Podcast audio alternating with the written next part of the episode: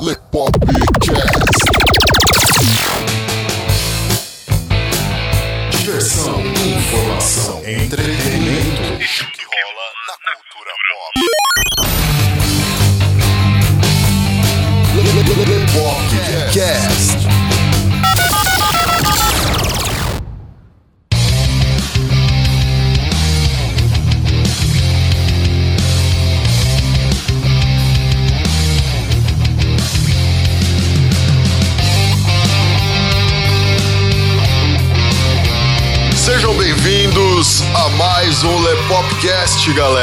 Falando com vocês aqui é o Léo Favareto. E o Carlos Barbagallo, Tudo tranquilo, Carlão? suave na nave, meu brother. É isso aí. Galera, esse daqui é um Lepopcast que a gente aguardou muito pra fazer. sim, Nossa, sim. numa alegria enorme pra conseguir essa oportunidade aqui de trazer esse conteúdo pra vocês. Principalmente o Carlo aí, que Verdade. foi quem me apresentou o trabalho dessa pessoa que tá aqui com a gente hoje. Eu gostei muito. É mais um tema que a gente gosta bastante, né? manja dos Paranauê. Manja, manja mesmo, galera. Vocês acompanharam o nosso Lepopcast de número 23, Tokusatsu. Vocês gostaram bastante, né? E o Carlos falou. Meu, por que, que a gente não tenta aprofundar mais esse assunto? E aí eu falei. Mas como assim, Carlos? Como aprofundar mais o assunto e tal? A gente já falou tanto a respeito daquilo. Ele falou. Não, tem um cara aí que ele manja muito mais do que a gente a respeito desse assunto. E se a gente conseguir chamar ele pra participar de um Lepopcast com a gente, vai ser muito bacana. Eu falei. Poxa, quem é esse cara? Quem é esse cara, Carlos? Danilo do Tokudok, cara. Grande Danilo Modolo, seja bem-vindo ao Lepopcast, cara.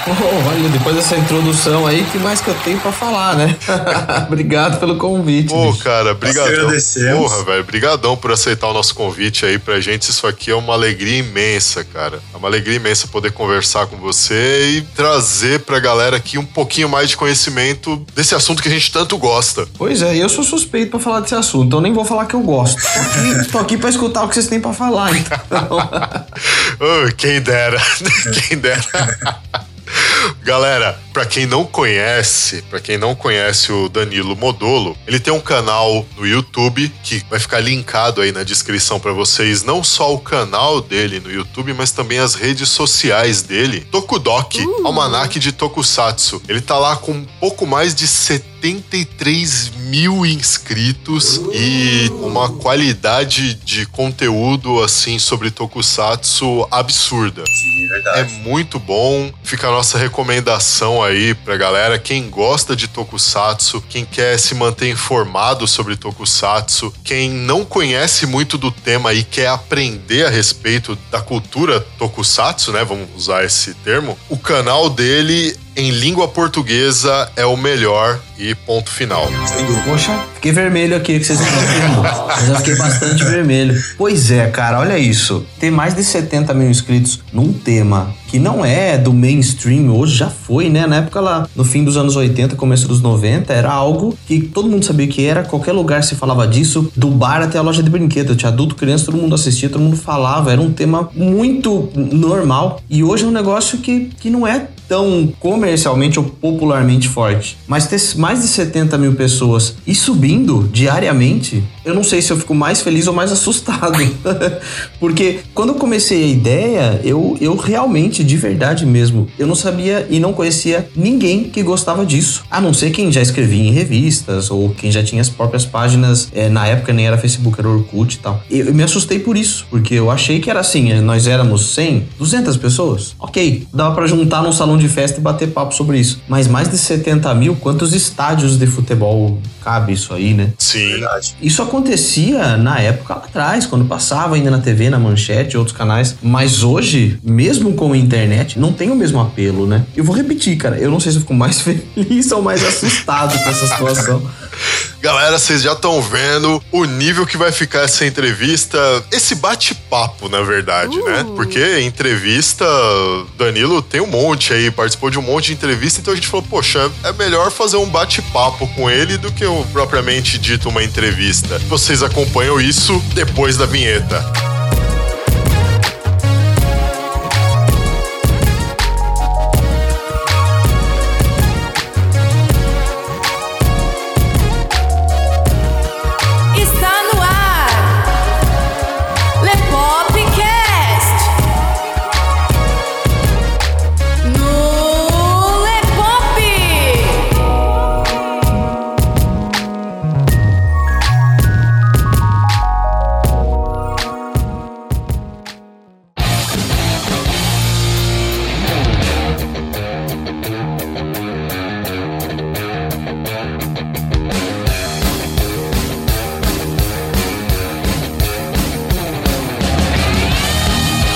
Começando mais um Lepopcast, galera. Carlo e eu hoje com a participação especial de Danilo Modolo, diretamente do canal Tokudok, para papearmos aqui com vocês um pouco mais a respeito de Tokusatsu e muitas coisas legais a respeito do tema. Mas, primeiro, aqueles recadinhos que vocês já estão acostumados e que a gente precisa passar por vocês logo de início. Aquelas informações importantes. Então, bora lá. Você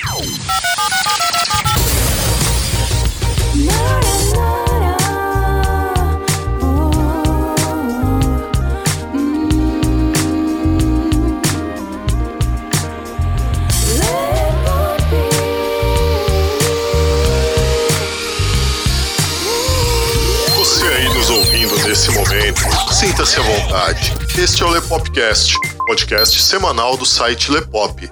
Vai ao ar todas as terças-feiras às 19 horas. Aqui é o lugar certo para quem gosta de conteúdo e bom humor, uma pitada de acidez, trazendo para você o melhor da cultura pop e variedades. O Lepopcast integra a galera do Esquadrão Podcasts e, dentre os diversos agregadores onde você nos encontra, nós recomendamos o Ouvindo Podcast. Links na descrição. Gosta do nosso conteúdo? Então avalie a gente tanto no iTunes como no seu agregador favorito e ajude a fazer com que mais gente conheça a gente. E não se esqueça de fazer o download dos nossos episódios para você poder ouvir onde, quando e quantas vezes quiser. Então, bora lá, vamos pro episódio de hoje. Recados dados, galera. É hora do bate-papo. Chega de enrolação, chega de nhenhenhê. Vamos ao que interessa. E o que interessa aqui é o nosso convidado hoje, Danilo Modolo, conosco aqui no Lepopcast. Pra gente é uma honra, é uma alegria enorme. Sem dúvida. De novo, muito obrigado pela sua participação aqui com a gente. E vamos entrar aqui logo no bate-papo, porque a galera já deve estar naquelas. Ai, fala logo, cacete, fala logo, fala logo. Galera, o primeiro tema que nós trouxemos aqui para esse bate-papo é a Era de Ouro Tokusatsu. A gente vai comentar aqui um pouquinho por que, que o público gosta tanto, entre aspas, né, do, do feijão com arroz, né? Tipo Jaspion, Changeman, Flashman, Tokusatsus que foram famosos aqui no Brasil, mas que não são tão famosos assim fora do Brasil. E também falar a respeito de algumas produções que infelizmente não tiveram fim, que chegaram ali em algum determinado momento das suas publicações e simplesmente foram canceladas ou acabaram, por N motivos, não chegaram a ter conclusão. Então, bora lá! Danilo, você que tá mais por dentro desse assunto, tal, que lida já tem um tempo considerável com essa questão do tokusatsu e tal, por que que acontece tanto do público no geral assim ter um apreço maior, tal, pelo que eu tô chamando aqui de feijão com arroz, né? Tipo Jaspion, Changeman, Black Kamen Rider, é mais pela questão daquela nostalgia oitentista, noventista, é porque esses foram títulos que inovaram em alguma coisa? O que que seria? Totalmente a nostalgia. Porque, por exemplo, a diferença entre o Japão, que é onde essas séries passam até hoje, e o Brasil. No Japão, elas foram mais uma série, né? Não são lembradas com o amor que é lembrado no Brasil, porque lá passa sempre, todo ano, e tá sempre se renovando, sempre reinventando, sempre repetindo a mesma fórmula, né? Com acréscimos ou mudanças pequenas para poder não ser uma igual a outra 100%. No Brasil, não. No Brasil tem a parte da nostalgia, né? A pessoa viu quando era criança na época, por exemplo, que seja adulto ou adolescente, então ela manteve aquilo pela consideração da época. Quem viu National Kid torceu e torce o nariz pra Jasper. Fala que, ah, que é ruim, que aquilo lá que era bom, que era simples. Quem viu Jasper torce o nariz para coisas mais recentes. E assim vai. Então, mas é uma questão nostálgica. Aí você pergunta para quem viu o próprio Changeman. Você falou do Changeman, do Flashman. Ah, Changeman e Flashman que eram bons. Os de hoje são ruins. Então, peraí. Baseado em quê? Baseado na sua nostalgia? Então, comenta para mim algumas das novas em relação ao Changeman. O que, que você gostou mais e o que você gostou menos? Ah, mas eu nem vi. Mas então é só o fator nostalgia. É uma coisa é você argumentar porque viu, né? Ah, eu gosto mais de macarrão de molho branco ou com molho vermelho. Por quê? Porque eu já comi os dois, eu consigo ter uma comparação. Gosto mais de Pepsi ou de Coca? Café com ou sem leite? Eu consigo comparar porque eu já provei os dois. Agora, contar para mim que Changeman era melhor, mas os de hoje não porque quê? Não? porque já dizia o professor Tiburcio, porque se. Não é o professor Tiburcio que falava, né? Porque sim não é resposta. Alguém falava Era no isso. Castelo. Rá-Tim-Bum, né? É, então. Porque sim, porque não, não é resposta, né? Você gostava por quê? Porque você assistiu naquela época. E muitas dessas pessoas, se você ligar o Jasper agora, vai começar a ter aquele rir, falar, nossa, que tosco, cara. Tem isso, é a fator nostalgia, não é, não é o Jasper em si, é a situação, né? Então não dá pra comparar. Se você já assistiu, por exemplo, Changeman ou Flashman, mas pegar séries atuais hoje e falar assim, olha, eu já assisti as duas inteiras, a trama é assim, a trama é assado, gostei mais dessa trilha, gostei mais desse uniforme, porque esse detalhe. Aí rola um argumento, um debate inteligente, né? Mas assim, tem gente que gosta de giló, tem gente que gosta de chocolate, cara. Como é que a gente vai comparar um com o outro? né? É, verdade. As gerações são outras. São 30 anos, né? Ou se você não, se você não mudou nada em 30 anos, alguma coisa muito esquisita tá acontecendo. Inclusive, eu, assim, eu tinha assistido, eu só acompanhei aí o Black Kamen Rider, o RX depois, né? Uhum. E fiquei naquilo. É, um amigo meu me apresentou o Kamen Rider Kabuto. Peguei, parei pra assistir, eu falei, puta, que sensacional, velho. É sensacional essa série. E já começou a abrir a cabeça. Então, Cara, muda. porque, porque no fim, aquela fase do Black já não era mais experimental como as primeiras, mas era uma outra maneira de se apresentar. A velocidade da série, a cor da série é outra, o roteiro é outro. O Black você assiste os 4, 5 primeiros episódios, os 4, 5 últimos, você assistiu a série toda. E nem tô falando que isso é ruim, tanto que o Black tem o seu merecimento total pela lenda que é. Mas se você pegar o exemplo do Cabo do. É uma série, né? Se você saltar um episódio, você perde informação. É que nem Exatamente. novela. As novelas vão do primeiro ao último episódio contando uma história. Essa geração mais nova é assim que funciona. E atualmente a coisa é ainda mais rápida. Você perde um episódio, você perde muito mais coisas. E o Black não. O Black, o RX e aquela época toda, até os mais antigos, tudo bem. Você perdeu 3, 4, 5 ou assistiu só os primeiros três, os primeiros últimos três, por exemplo. Você consegue entender a trama toda. Tanto que a trama é muito parecida em todas. É basicamente o cara é um ciborgue que mudou do mal pro bem, porque, enfim, por algum motivo. É muito parecida a trama, né? Mas é o lance da época, né? Você pega é, seriados antigos, como por exemplo Red Baron, Iron King, o próprio primeiro Ultraman. É, tudo bem se você perder um episódio. Os episódios são lentos, os episódios têm uma trama para cada episódio, então ele tem que ser uma trama de fácil entendimento, que tenha começo, meio e fim em 20 minutos e que funcione para aqueles 20 minutos. Hoje não, hoje a trama ela tem um roteiro completo para história e pequenas histórias dentro das histórias que é para poder desenrolar a trama. É totalmente diferente, né? Do mesmo jeito que antes podia ser tudo muito escuro e hoje não, hoje tem que ter mais cor, porque meu, a gente tem uma televisão maior, a gente tem uma televisão HD, a gente tem Verdade. computador fazendo efeito especial, não precisa mais explodir o pobre do dublê. o dublê hoje só cai, a explosão é por computador, quer dizer, segurança. Enfim, tem vários motivos. Então não dá pra falar que essa é melhor, essa é pior. No momento, a melhor pra quem faz é a atual. É a atual que vai gerar venda, é a atual que vai vender e vai girar a roda deles, né? É o que eu costumo falar. As duas únicas pessoas no Brasil que podem falar que o Kamen Rider Black é o melhor Kamen Rider são o seu Egashira, que foi quem trouxe do Japão pra cá e teve os direitos, que ganhou muita grana com, com- com esse Rider, e o dono da Glaslit, que também ganhou muita grana vendendo brinquedo por causa desse Kamen Rider. É as duas únicas pessoas do Brasil que pode falar que é o melhor com o bolso cheio. Sim. Nossa, e como eu comprei o Kamen Rider da Glasslit. Então, cara, agora quem só assistiu, dá pra entender a nostalgia, dá pra entender o porquê gosta e como falar que aquilo é ruim. Não tem como você falar que É, aquilo é tem. ruim. Mas é geração, cara. Se você pegar uma criança de 10 anos e falar, assiste o Black aí, ela vai levantar e vai largar no meio da série, porque é outra velocidade, é outra trama, tudo que a gente já comentou aqui, né? Verdade. Antigamente a coisa era feita pensada episódio a episódio. Hoje a coisa é pensada em temporada.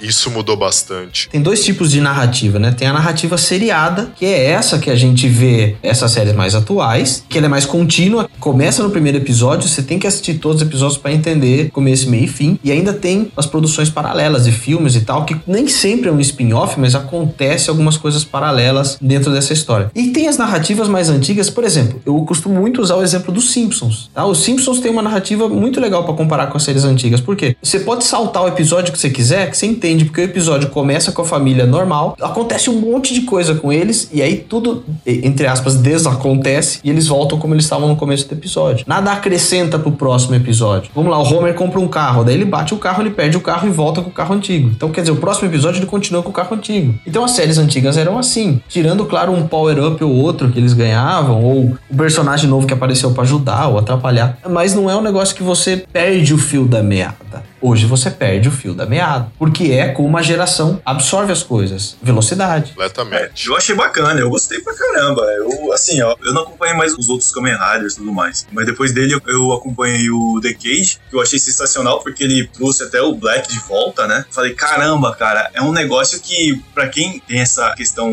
saudosista aí, pô, pegar esse The Cage aqui, mano, aí encheu os olhos. É, pois é, cara, o The Cage ele tem essa, essa função de reaproximar também quem viu viu antes. Olha, você é o exemplo perfeito. E o Decade, na verdade, ele veio para desconstruir tudo que já tinha acontecido. Tanto que ele é o destruidor dos mundos. Então ele vai, conecta os nove mundos, né? Juntando a Era Antiga, porque a Era Antiga, ela tinha a linha do tempo dela. Os Riders antigos se conheciam conforme eles iam acontecendo. Uhum. Mas eles não tinham a conexão com essa segunda fase, com essa Era Heisei, que é a do Kabuto que está falando, que é a do Kuga, uhum. que é a do Agito e assim vai. O Decade veio para conectar todos eles. Tanto que hoje você vê os filmes de Kamen Rider, todos os Riders podem aparecer sem restrição. Aquele Black, o RX que você viu no Decade, uhum. não é o mesmo Black e RX da série. O que a gente vê hoje não são os mesmos daquela série, são mundos paralelos. Então esse é o argumento que é para poder juntar os Riders antigos novos e fazer as mesclas todas das produções. Enfim, eles inventaram uma história para poder ganhar mais grana em cima dos próprios bonecos, né? É diferente do próprio Simpsons, que eu falei, é diferente do Star Wars, que tem um universo próprio, que os caras estão ali, não interessa que planeta, que universo que eles estão,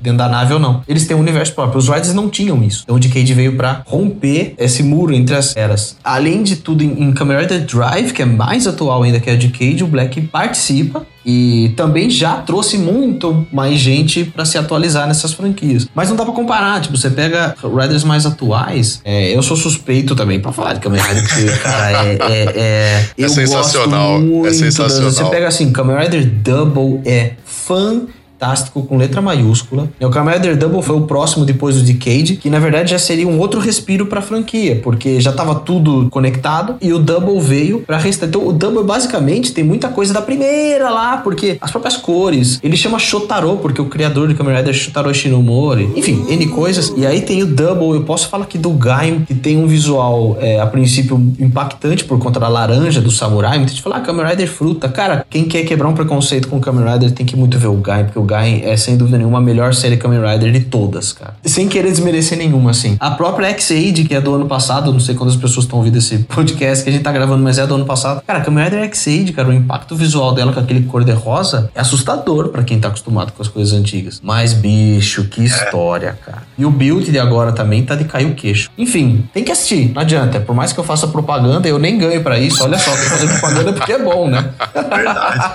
mas são roteiros fantásticos, cara. Kamen Rider Gain pra mim, é a melhor série Kamen Rider que já aconteceu, bicho. E eu acho o legal das armaduras deles é, tipo, remete àquela época dos samurais, é, né? cara. É, é tudo, é tudo, assim, tudo visual, a trilha, a, a, trama, a reviravolta. É, meu, tem que assistir, cara. Tem que assistir, é muito, muito, é, eu muito, vou, muito vou pegar pra assistir. Nem, voltando a exemplo das séries antigas, assistir o primeiro episódio, você já entendia o que ia acontecer. O Guy, por exemplo, se você não passa do décimo, décimo segundo episódio, não, não vai. Tem que ir absorvendo, porque ele vai até o décimo episódio te apresentando informações para daí a coisa acontecer. para daí falar, caramba, que série é essa? É, e falando ainda a respeito dessas mudanças e tal, das séries antigas para as atuais, tava vendo, é, ano passado mesmo, né, 2017 mesmo, tava subindo a timeline de feed do Facebook, né, e aí um canal de tokusatsu lá que eu, eu segui há um tempo atrás e fiquei um tempão sem receber notificação deles, né, postaram lá uma luta, foi do Charivan, Carlos? Foi do, do, do Charivan, Next Generation. Isso. O Steven. Isso, esse mesmo. Cara, tinha sangue na luta. Os caras lutando de espada e se cortando, tomando porrada e não sei o que, ficando com olho roxo, sangue no nariz, sangue na boca, corte no peito, sangue no peito. Falei, caramba, cara, olha o quanto a coisa mudou. Porque na nossa época, para quem ficou só naquela época, quando pegava pra ver algum tokusatsu, não importa se o cara tava transformado já com a armadura, com o traje dele e tal, não sei o que, ou não, tava com roupas civis, né? Se ele tomasse um tiro, uma espadada que era muito comum, ia sair faísca, não ia sair sangue, cara.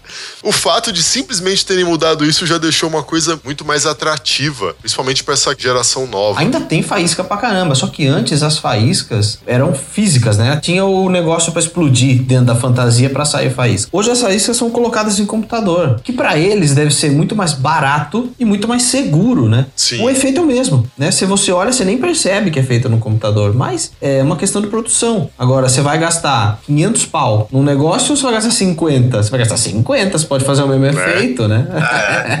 então é isso, fora segurança, custo com roupa de novo, quer dizer, explodiu a roupa, tem que fazer outra. E aí, cara, por que não, né? Hoje é tudo computador, cara. Os efeitos práticos são bons, mas se, se o do computador chega no nível, visualmente funciona, cara, eu particularmente não me importo, de verdade. Ah, eu também não. que chamou a atenção pelo fato do. é, pelo menos assim, eu nunca tinha visto até então um sangue, né? Na série. E chamou a atenção, o cara lá dando tiro no personagem principal lá e saindo sangue. Essas cara. produções separadas, os Net Generations, é um pouco diferente das produções pra série da TV, que passa no domingo, 8 horas, 9 horas da manhã lá, né? Essas produções são vendidas diretamente pra vídeo, já saem Blu-ray, DVD. Não são as crianças de 4, 5 anos que vão consumir, são os adultos que assistiram na época. Então, quer dizer, é Verdade. outro foco, né, cara? É outra, outra geração. Que quem vai comprar DVD e Blu-ray são os caras que, que na época já eram crianças e hoje já trabalham, tem a sua grana mensal, vai lá e pode passar o cartão e pegar o DVD, né? É outra geração. Bem lembrado, muito bem A questão lembrado. aí da, das séries que não chegaram a ter fim, né? Tem a síndrome do, do Caverna do Dragão. Porque assim, dizem que o Cybercops não chegou a ter um fim, Não, né? todas as séries têm fim, elas têm começo, meio e fim. Nenhuma ficou em aberto.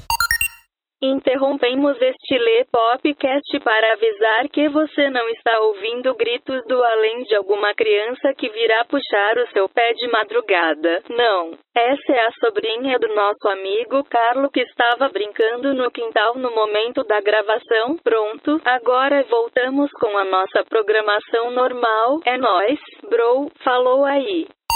Por mais que a pessoa não concorde com o final, ou por mais que o final tenha sido é, injeção de linguiça, ou, tenha sido, ou tenha sido um remendo de alguma coisa, enfim, todas as séries têm final, né? Não, nenhuma, nenhuma. nas, é, assim, é, diziam as más línguas, né, que o Cybercops, por mais que tenha sido uma produção de baixo custo e tal, eles ficaram sem grana pra continuar. E aí por isso que Ah, não, interromperam. a série não interrompeu nada, a série tem final. Você vai até o último episódio, você entende começo, meio e fim. Nenhuma série parou no meio. Não acontece isso não, cara. E o que pode estar confundindo um pouco é que algumas séries não tiveram o último episódio exibido no Brasil. Mas os episódios existem, só que a Manchete não exibiu alguns episódios finais de algumas séries. Por exemplo, o próprio Giban não passou o final. O próprio Changeman, que você chegou até a mencionar num programa seu lá, que teve até um filme que não passou aqui, né? É, o Changeman, ele levou, cara, quase do... mais até de dois anos pra ser exibido os últimos episódios. A manchete passava até um certo ponto e voltava. Os últimos nunca eram exibidos. Eu tenho um vídeo com o Ricardo Cruz que a gente comentou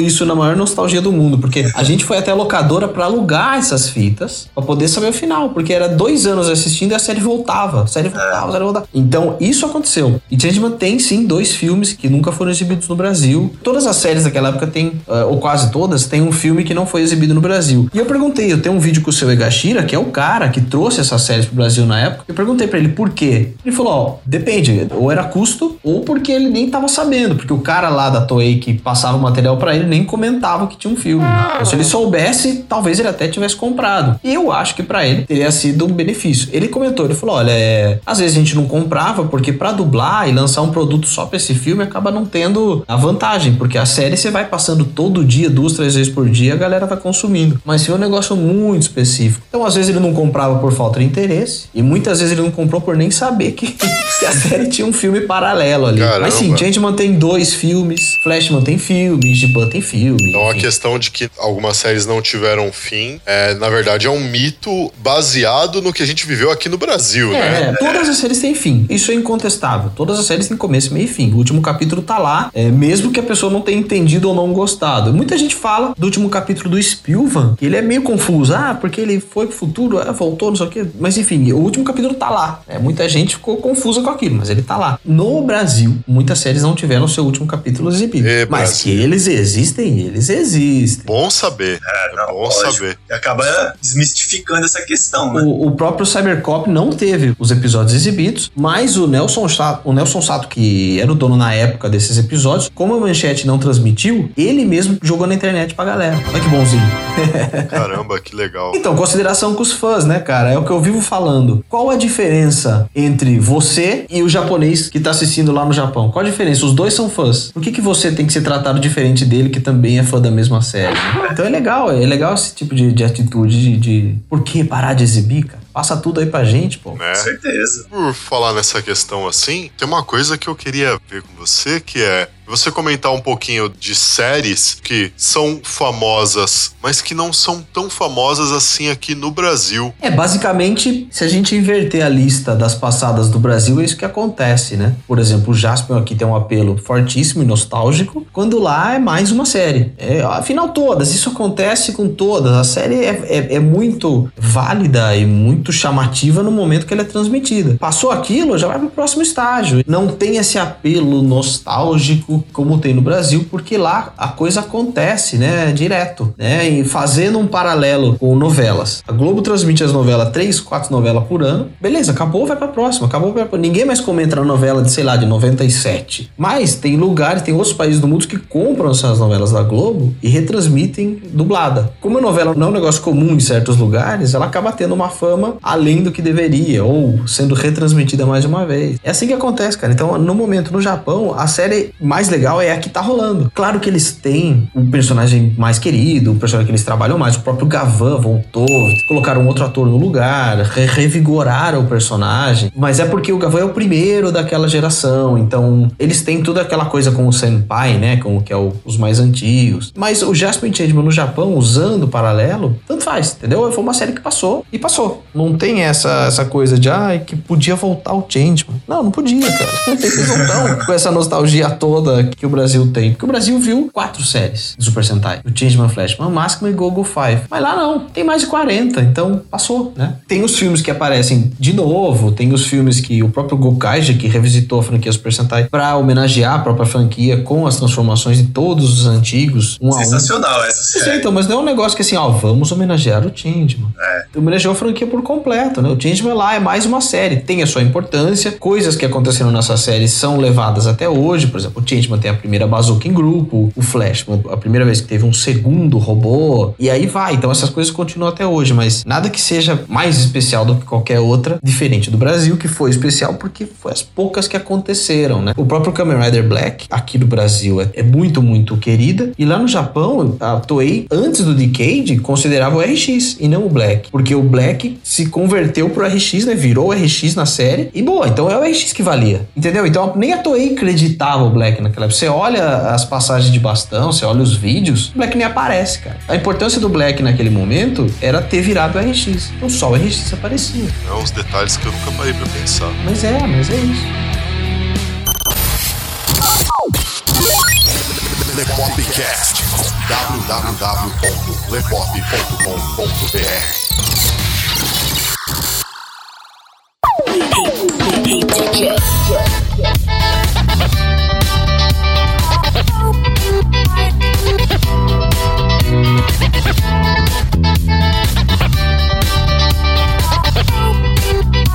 Segundo bloco.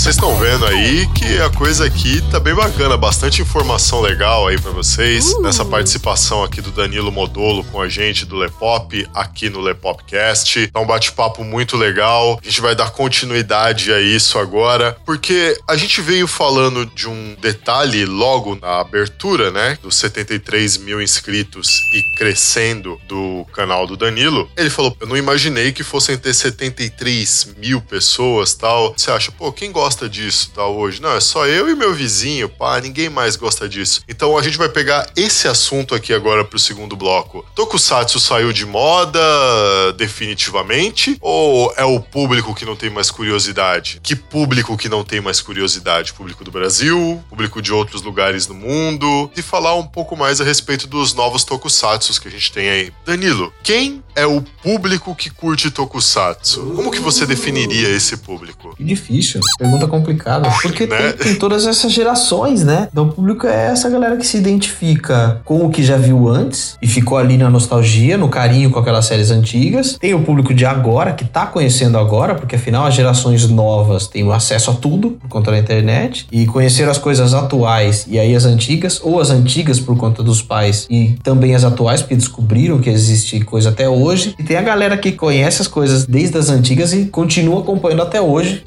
todo esse, esse movimento aí, vários lados, né? Esse é o público. É onde passa, né? Onde passou. Pega é, é países que passaram na TV aberta, claro que tem um pouco mais de acesso, um pouco mais de apelo e mais carinho com isso. Mas tem lugar que nunca passou, que nem sabe o que é, né? Aqui, por exemplo, na Espanha onde eu vivo, ninguém nem sabe que isso existe. Porque aqui passou o Inspector, alguns episódios de Ultraman, passou um pouquinho de Liveman, só. Nem quem tava na época lembra do que é aqui. Nossa, apelo, passou né? live, mano, cara. Aí. É, passou porque passou na França, passou Bioman, né? E aí Liveman passou como Bioman. E aí veio pra cá, vem como vem legendado, nem dublado foi. Passaram algumas séries diferentes da do Brasil, passaram por aqui em Portugal, passou Jetman, passou Turbo Ranger, por exemplo, que não passou no Brasil. Então, assim, em alguns lugares passaram aleatórios, assim, muito pouco. Então aqui, ninguém nem tem ideia do que eu falo. Ninguém nem tem ideia do que é Tokusatsu. Tanto que eu nem falo pra ninguém aqui que eu tenho canal, ninguém nem sabe que eu tenho canal. Quem sabe que eu tenho canal é quem pergunta ou quem me encontra. Mas não é, não é nada apelativo como é no Brasil, assim. Não tem o mesmo apelo, né? É interessante você ter falado da questão de que acaba tendo um pouco de influência dos pais, tal, porque os pais assistiam. Porque quando saiu esse último filme aí dos Power Rangers, que eu fui assistir, cara, só tinha marmanjo.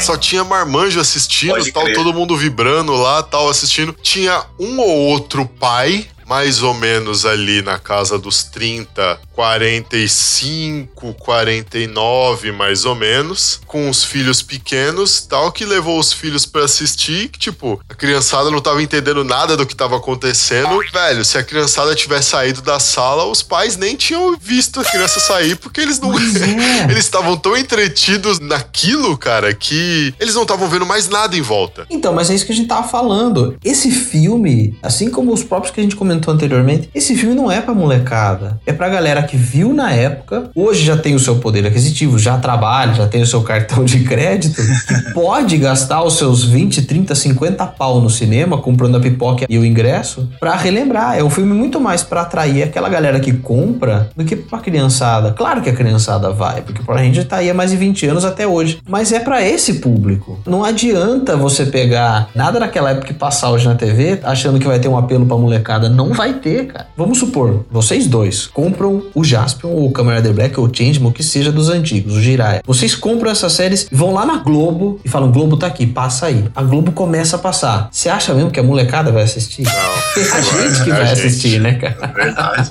É a gente que vai, os marmanjos que vai assistir, cara. Claro que, ó, não dá pra levar como 100% de acerto. Eu recebo muita, e muita em maiúsculo, tá? Muita mensagem de adultos, de pais, que na época viam essas séries na TV, falando, pô, eu mostrei pro meu filho, meu filho não para de assistir o Jirai, meu filho é do Mojiban e tal. Assim como tem pais que mandam mensagem assim, cara, meu filho achou seu canal sem querer no YouTube, assistiu, eu vi ele assistindo e falei, cara, eu vi isso quando era pequeno. Aí eles começam a ter uma nova relação, pro pai explicando pro filho o que, que era aquilo, e o filho mostra pro pai as coisas novas. Cara, sensacional isso, entendeu? Então isso até responde a pergunta anterior com um pouco mais de força. Quem que gosta? Quem assimila, né? Quem tem um impacto positivo com aquilo, né? Complicado falar quem é a pessoa. Eu comecei o canal achando que não existia mais do que 100 pessoas. E tá aí, tem muita gente, cara. E tem muito mais gente ainda que até o momento não teve acesso ao seu canal. Quantas pessoas no mundo tem que gostam disso? A gente não sabe. Provavelmente milhões. E sempre é hora de convencer mais alguém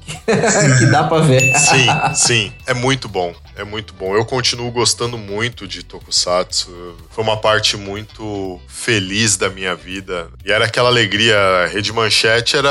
Pra criançada era melhor. Era o melhor canal que existia na TV. Eram os Tokusatsu Tokusatsu foi o que introduziu os animes aqui no Brasil, né? Basicamente, Também. né? Com Cavaleiros do Zodíaco. Tá, você tinha até Fly e Dragon Ball, né? Que estavam lá no SBT, né? Mas o apelo maior mesmo na época vinha pela manchete, né? Por Cavaleiros do Zodíaco, depois Veio Shurato, Yu Yu Hakusho, Yu Hakusho, veio várias, é. né? Várias E depois veio o, o US Mangá. O Cavaleiros deu um respiro muito forte, muito grande pra essas séries. A Tokusatsu foi muito, muito bem. Aí na hora que tava começando a perder aquele público, chega o Cavaleiros. Tanto que o Inspector é muito lembrada porque passava colado com Cavaleiros. né? Exato. Então muita gente assistiu o Inspector porque passava colado com Cavaleiros. E aí muitos animes aconteceram e aí também, claro, foram perdendo a força. Os que resistem hoje são muito poucos, né? É Dragon Ball e quase, olhe lá, né? Que tem essa força como tem que a gente tá falando da nostalgia. Mas o. Spectre aí, ele saiu os- a coleção Sega E no Facebook, pelo menos, eu tenho um contato com um cara que traz lá do Japão esses bonecos. Meu, direto a galera pedindo pra ele trazer o Inspector, o Inspector e o cara bombando. Ah, eu mesmo comprei. Assim que saiu, eu mesmo comprei. Sim, Não tem nem como flyer. é, negar que é forte. Lógico que é O cara forte. bomba, é uma das é os maiores índices de venda desse cara, tá em torno do Kamen Rider e do Inspector, cara. O cara fatura bem com esses dois personagens aí. Aí, ó. Você vê que a coisa ainda vende, ainda continua Sim, claro que sim, trazendo mas alegria pros fãs. e Voltando tal. Parágrafos atrás aqui. Quem é que compra? Quem é que compra? É a galera que na época assistia e hoje tem o poder aquisitivo para poder gastar 50, 100, 200 reais num boneco. Não é um boneco pra você dar pra um menino de 5, 6 anos. É um boneco pra você botar na tua estante e ficar olhando para aquilo e falar assim: que coisa mais linda. É isso mesmo.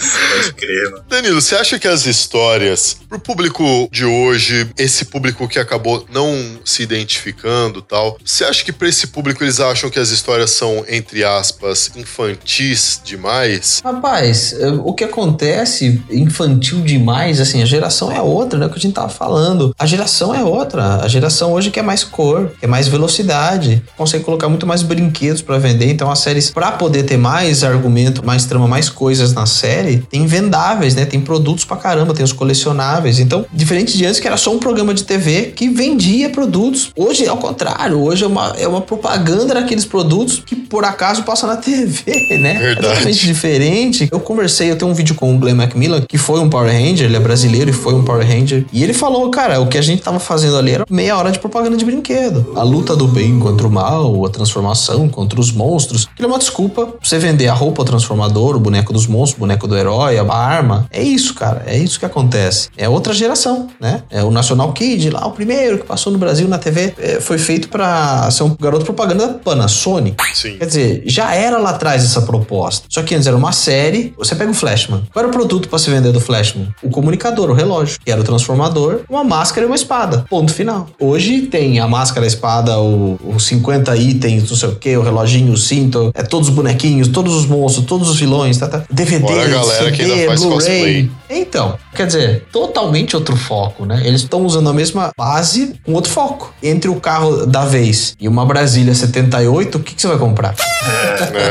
É. É isso. Mas aí tem a outro lado, que é o charme, né, cara? E aquela sensação de se olhar pro reloginho do flash pra falar, ah, eu queria tanto ter um desse hoje.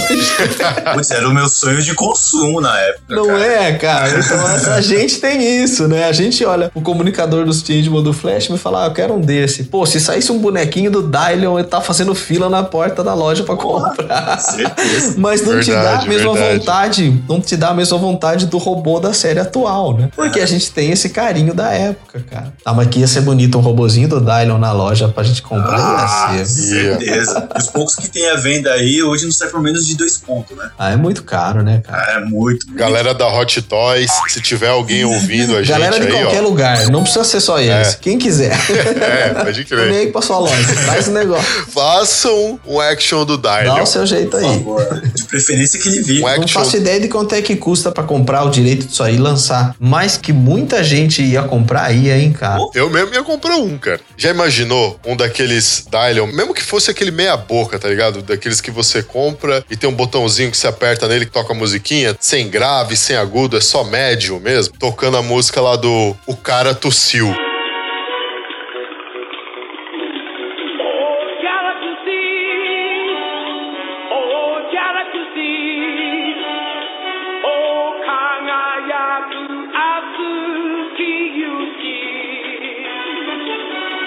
Nossa, cara.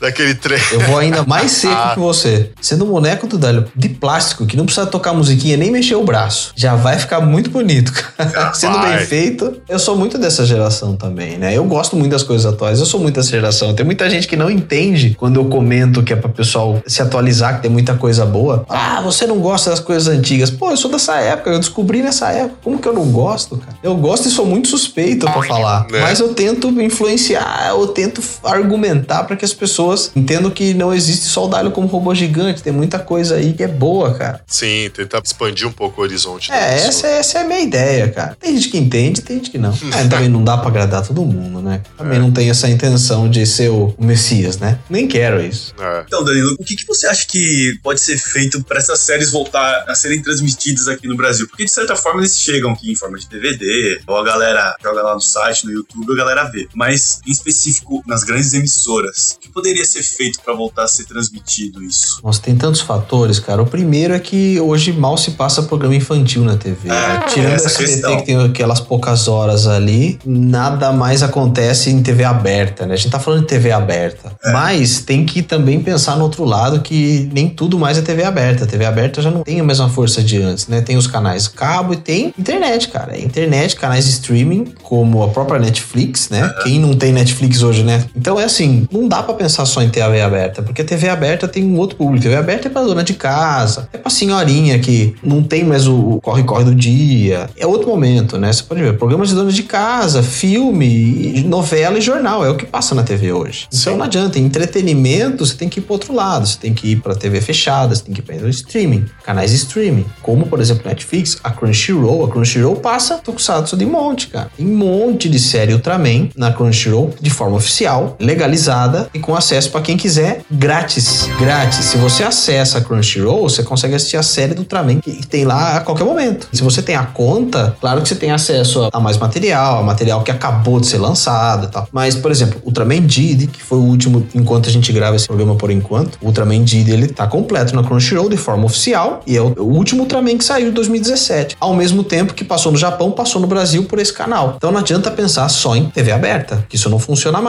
Dizer que não passa mais Tokusatsu no Brasil já é um erro, porque passa. Tem Garo na Netflix, tem Ultraman de monte na Crunchyroll e crescendo, porque tem contrato, tal, tal. O outro lado é a própria Toei querer transmitir esse material em outros lugares. A Sato Company tem direito das séries antigas hoje, mas não tem o contrato pra passar em TV aberta, tem contrato pra passar em TV fechada. Tanto que tentou passar na Netflix, não conseguiu por uma questão de contrato deles lá, não sei o que rolou, que não rolou, né? Mas eles passam, eles transmitem via online. Pensou em TV aberta, errou, não funciona. Nem propaganda da maçã da turma da Mônica pode mais. E TV aberta depende das propagandas. Então você não pode ter propaganda de brinquedo, não vai passar programa infantil. E as TVs fechadas e as TVs streaming não dependem das propagandas. É outro tipo de retorno. Então isso pode. Isso vale a pena, né? É uma pena, né? Questões de audiência também, É, então, mas que hora que vai passar isso em TV aberta? Porque de manhã é programa pra dona de casa, à tarde é filme, à noite é jornal e novela. É. Então, se você joga no canal de streaming, você pode assistir a hora que quiser. E outra, a pessoa assiste a hora que quiser, de onde quiser. A molecada hoje não senta na frente da TV, a molecada hoje é tablet celular. Você dá um clique e você assiste. Então não adianta jogar em TV aberta. Não adianta. A própria TV aberta hoje tem canais de streaming. A Globo tem a Globo Play. Todos os canais têm acesso online dos próprios programas que passam na TV aberta. Esquece TV aberta, isso não funciona mais. www.lepop.com.br Lepopcast.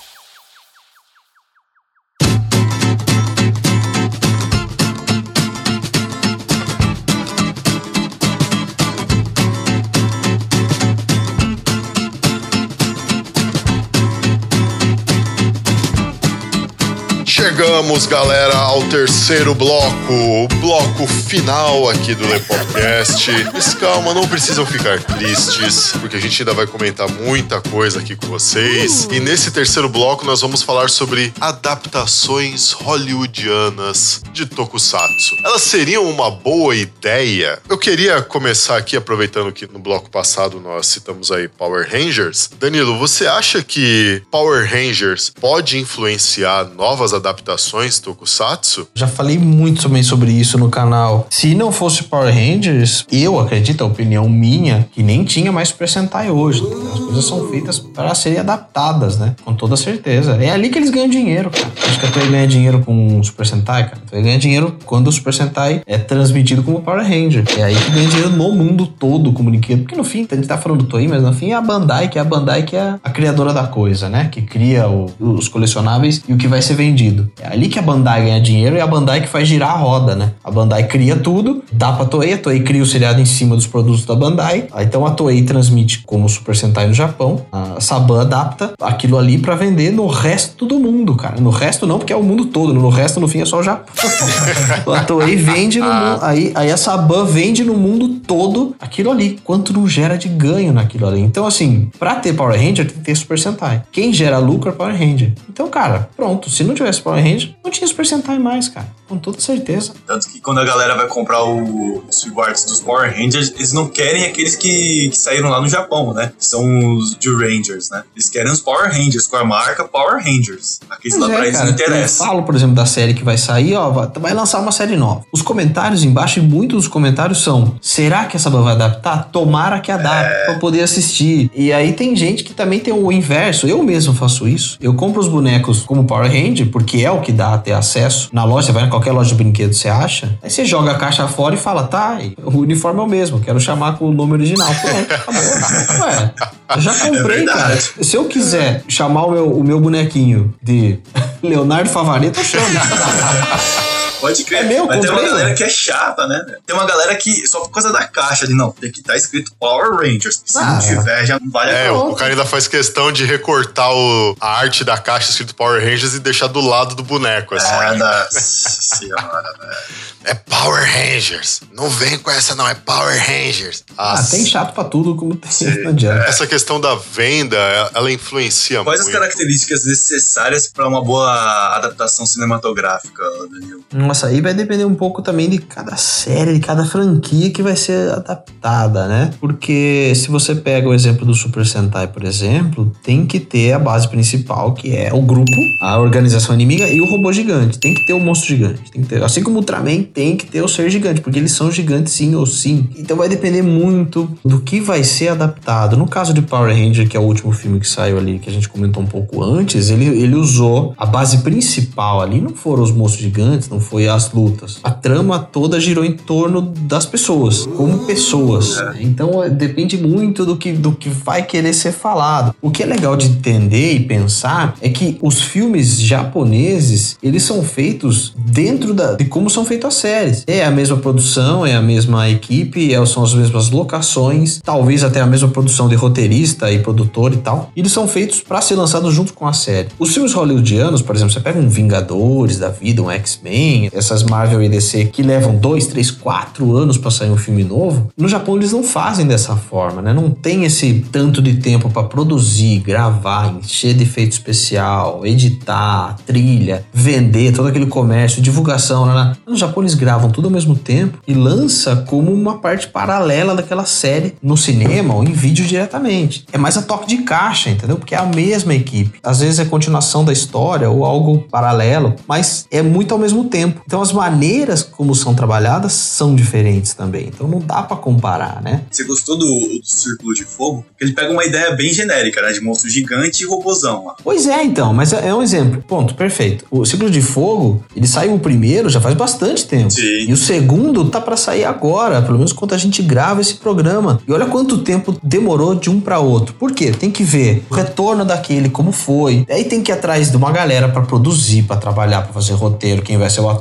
que história vai ser, escreve o roteiro, reescreve, reescreve. Entendeu? Demora, é outra, outra velocidade de produção. Porque aquilo tem que dobrar o valor do custo em ganho. Tem que ser pago e ainda lucrar muito. Quando que pro Japão ali, por exemplo, na série, você pega uns filmes de Kamen Rider atuais, eles são dentro da série, né? Eles são já com a mesma galera, com a mesma produção e pronto, aí separa na hora. Então é outro tipo de pensamento. Então por isso que é complicado comparar. Hollywood trabalha de outra forma, né? Hollywood trabalha sempre visando mega produção, né? No caso dessas séries, acaba não tendo a necessidade de o negócio ser uma mega produção. Às vezes pode até descaracterizar a série. O que dá medo, né? Sim. Eu não consigo imaginar um Jaspion na mão de Hollywood. Não, não adianta. Nem eles nem têm interesse, assim. E outra, se fizer, vai sair do que é o que é a série. Você pega o próprio filme dos Power Rangers de 95, sai totalmente do que é a série. Sim, então é assim que completamente. funciona, porque é a maneira como eles trabalham, né? Que eles fazem vender outro produto, que é pra vender pra uma outra porcentagem daquele público. Exatamente. Aproveitando que o Carlos citou aí que ele não consegue imaginar um Jaspion, né, feito por Hollywood. Cara, na sua opinião, quais que seriam as produções aí que poderiam dar certo e que poderiam dar muito errado na mão de Hollywood? Cara, vendo no ponto de vista de fã e de manter padrão, eu acho que nenhuma delas deveria Hollywood, cara.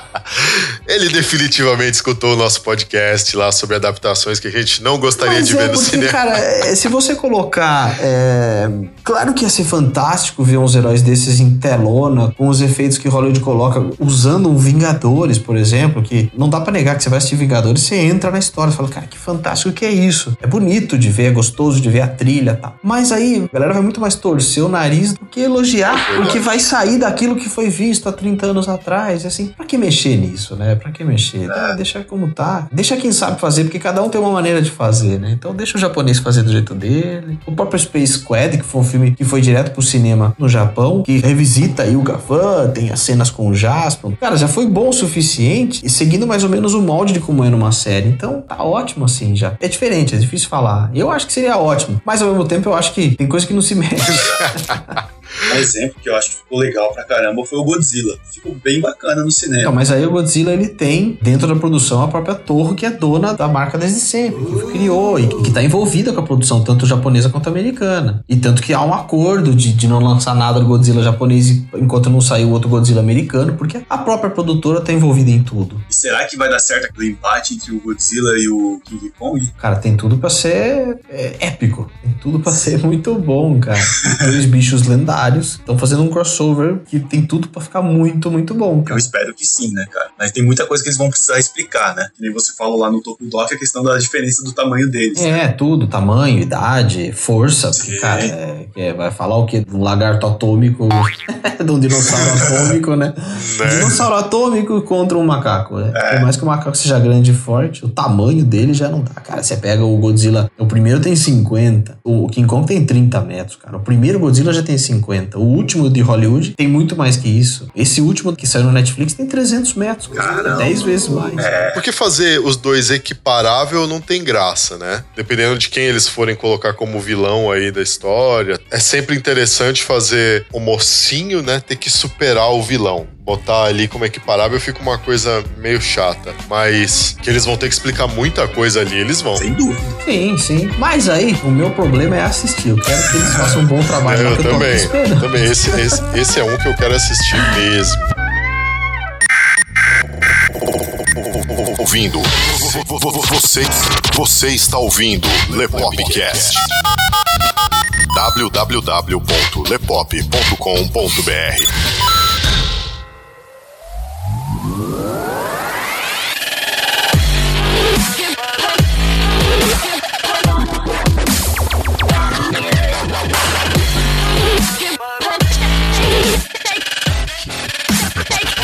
isso aí, galera. Vocês puderam acompanhar aí mais um Lepopcast. Dessa vez, Carlo e eu trazendo aqui a participação especial do Danilo Modolo, do canal Tokudok, um canal muito bacana a respeito de Tokusatsu. Fica aí a recomendação máxima da gente para quem quer entender mais sobre o tema, conhecer o tema. Todos os links do canal dele estão aí na descrição, né? Redes sociais, tudo direitinho e tal. Danilo, muito obrigado aí pela sua participação com a gente aqui. Foi muito bacana essa gravação. Obrigado. Show, obrigado. Eu vou aproveitar aqui que estamos falando do, de mim do, do- das redes sociais. Já aproveitando que é o fim de tudo agora, pronuncia esse módulo. Caralho, Léo, seu animal de teta, não acredito que você fez a porra da gravação inteira sem antes perguntar a pronúncia correta do sobrenome do convidado. Puta que pariu. Não tem vergonha na cara, não? Vê se aprende da próxima vez, seu animal. Então, Danilo Módulo. Mas tudo bem, dá pra entender, tranquilo. Como eu não tenho acento na palavra, né? Acaba, acaba normal. Pronúncia é normal. módulo. É, é. E muita gente me chama de Murilo e de Rodrigo. Pelo menos você seguiu chamando Danilo. então tá, então fica o convite se você quiser saber mais aí sobre esse tema todo maluco que a gente tá falando aqui. Então tem YouTube, que é tudo é Tokudok. T-O-K-U-D-O-C. Instagram, Facebook e YouTube. E aí só no Twitter que é Tokudok BR, porque um mexicano maluco lá fez a conta dele como Tokudok e nunca usou e não quis dar pra mim. Então ficou Tokudok BR, tudo junto. Olha só. Mas será que o cara entendia de Tokusatsu quando Não, ele fez não, isso? nada a ver. Acho que ele fez alguma. juntou algumas palavras lá e acabou saindo esse nome, mas ele nunca nem usou, cara. Então, fica aí a correção, né?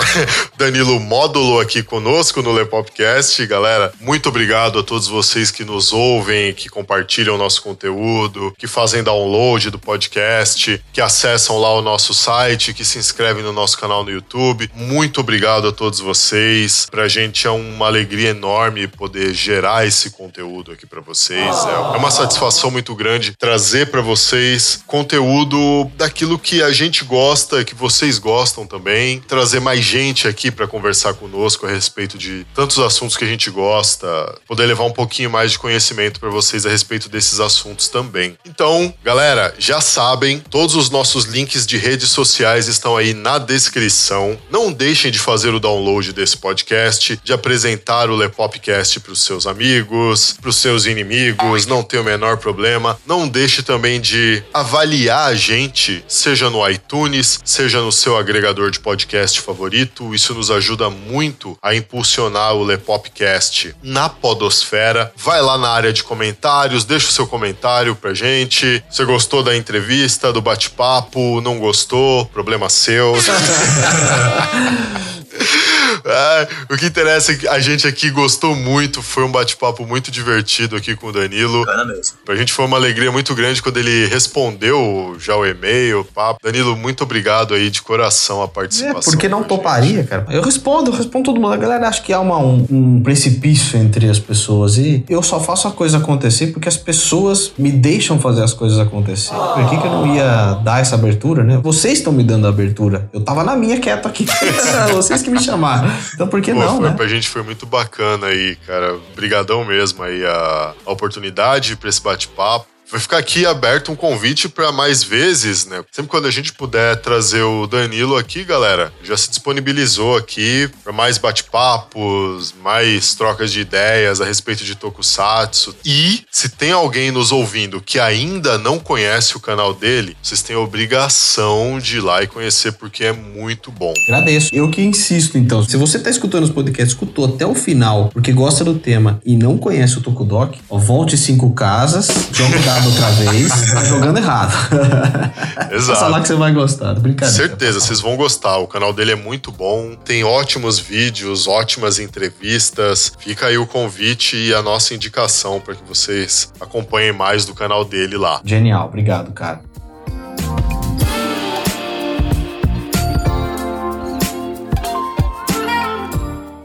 A gente fica por aqui, pessoal. Infelizmente, eu sei que vocês adorariam ouvir mais, a gente adoraria conversar mais, mas tudo que é bom dura pouco. né? E a gente tem que fazer vocês sentirem saudade da gente, porque senão semana que vem vocês não estão aqui de novo.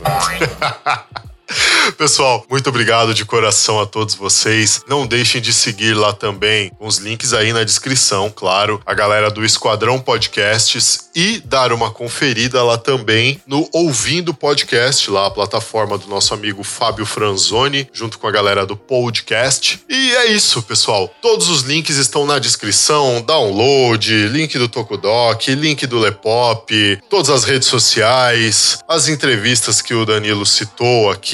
Vocês já sabem, já estão carecas de saber. Muito obrigado de coração pela participação de vocês, pela audiência de vocês conosco aqui. E a gente se vê na semana que vem, galera. Aqui quem falou com vocês foi o Léo Favareto. E o Carlos Barbagalo. E o Danilo Módulo. E a gente se vê, galera, na semana que vem. Falou! Um abraço.